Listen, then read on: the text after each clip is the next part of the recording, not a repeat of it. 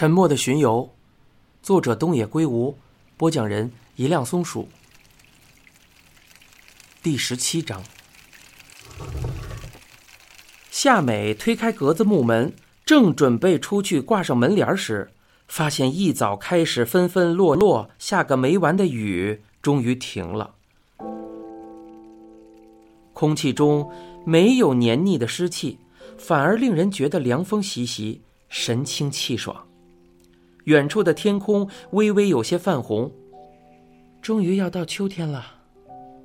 夏美想到，虽然马上就要进入十月，天气却依然很闷热。夏美见迟迟不能换上秋装，心里不由得开始有些烦躁。虽然她的名字总是被人误会，夏美其实并没有那么喜欢夏天。夏美走进店里，整理着桌上的东西，突然。听见木门哗啦一声被推开了，哈，我是第一个啊！进来的是夏美十分熟悉的一位常客，他生着一副岩石般棱角分明的面孔，身穿白色衬衫，打着领带，外面套着一件工作服。护岛先生，夏美眨了眨眼睛，你怎么来了？这么早？嗯，遇上点情况。护岛修作拉开椅子，在店门口附近的一张四人桌边坐了下来。夏梅跑到里面，对着厨房喊道：“爸爸，护岛先生来了。”修作来了，怎么了？好像是遇到了什么事情了。病木右太郎停下了手上的活儿。护岛使劲的摆了摆手。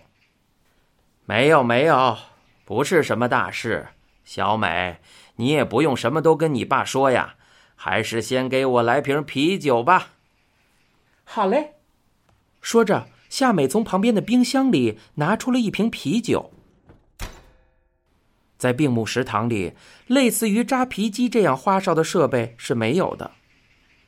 病木在厨房里招呼着护导：“到底什么事啊？”护导摆了摆手，说道：“哎，没什么大事，机器故障，干不了活了，所以今天提前收工。什么故障？食品冷冻机坏了。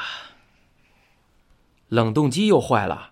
几个月前你不是也说冷冻机坏了吗？而且还有个员工差点出事吗？”这次坏的是另一台机器，我联系了厂家，说是要到明天才能来修，真是烦呐！这么忙的时候遇上这种事儿。右太郎和护岛从小学开始就是一对不良朋友，抽烟、喝酒、赌钱，几乎一大半的坏事儿都是两个人一起学会的。念高中的时候，他们还逃课去赌博游戏厅玩。结果受到了警方的盘问和教育，两个人也一起被迫剃成了光头。在日本，剃光头有谢罪反省之意。与右太郎一样，户岛也继承了家里的产业，干起了食品加工这一行。夏美在上学的路上，经常能看到他骑着自行车去市郊工厂上班的身影。在下班回家的路上，到病木食堂坐坐。吃上几口下酒菜，再来上一瓶啤酒，是护岛多年以来的习惯，而且他一般都会在八点左右出现。夏美将啤酒、酒杯和小菜端到了护岛的位子上，夏美给护岛的杯子上倒上了啤酒，说道：“偶尔故障一次没事的，毕竟工作太忙了也不好。”护岛举起杯子。喜笑颜开道：“ 会这么安慰我的也只有小美了。我家那位居然跟我说，要是工作太忙，我就不用特意赶回家了。”夏美哈哈的笑了起来。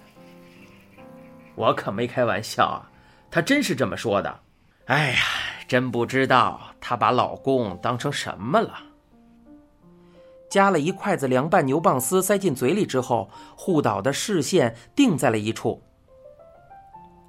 啊，海豹出来了。夏美回头望向身后的墙壁，回应道：“嗯，昨天麻耶拿过来的。墙上贴着的是即将举办的秋季祭典活动的宣传海报。海报上，盛装巡游的人们或装扮成民间传说里的人物，或装扮成童话故事中的角色，兴高采烈，好不热闹。”今年的这张宣传海报，其实用到的是去年巡游时拍摄的照片。菊野物语巡游早已小有名气，如今更是吸引了许多远道而来的游客前来观赏。下面提到的麻耶是菊野市屈指可数的大型书店宫泽书店的家族继承人，也就是现任的女店长宫泽麻耶。她的年纪不过三十出头。但作为女性来说，颇具领导才干，不仅是丁内会的理事，更在巡游活动中担任执行委员长一职。护岛很是感慨地说道：“又是一年过去了，真快啊！今年的巡游很让人期待呢。这一次，他们好像又想出了很多新的机关道具。”听麻耶说，今年的准备工作可能会比以往都要辛苦得多。啊，小美也会去帮忙吗？夏美回应道：“嗯，她说让我有时间过去。去年是我第一次参加，虽然只是去帮帮忙，我还是觉得特别好玩，比如给小孩子的脸上涂涂彩绘什么的。”啊，这样啊，只是帮忙吗？不参加巡游啊？不参加。虽然参加巡游的都是各地报名参赛的扮装爱好者，但菊野商业街也会派出一支队伍上场。这支队伍去年重现了灰夜姬中的场景，将襁褓中的灰夜姬被人在竹林发现，长大后被多名男子示爱，还有登上月之使者的小轿升天归月等画面，表现得活灵活现。最终在大赛中取得了第三名的成绩。据工作人员介绍，作为主办方的代表，菊野队至少可以入围前五，所以位居第三也还算令人满意。护岛接着说：“不参加，为什么？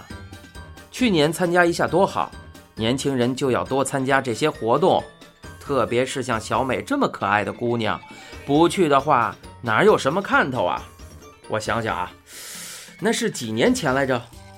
哎，当时可厉害了，本来是一个特别大的贝壳，结果半路上贝壳打开了，里面还有一条美人鱼，那可真是太轰动了。说到这里，护岛的表情突然僵住了，他半张着嘴，眼神也一下子失去了焦点。他应该是记起了往昔的事。意识到自己其实并不该提，夏美暗暗的松了口气，赶忙装作什么都没听到的样子，开始整理起冰箱。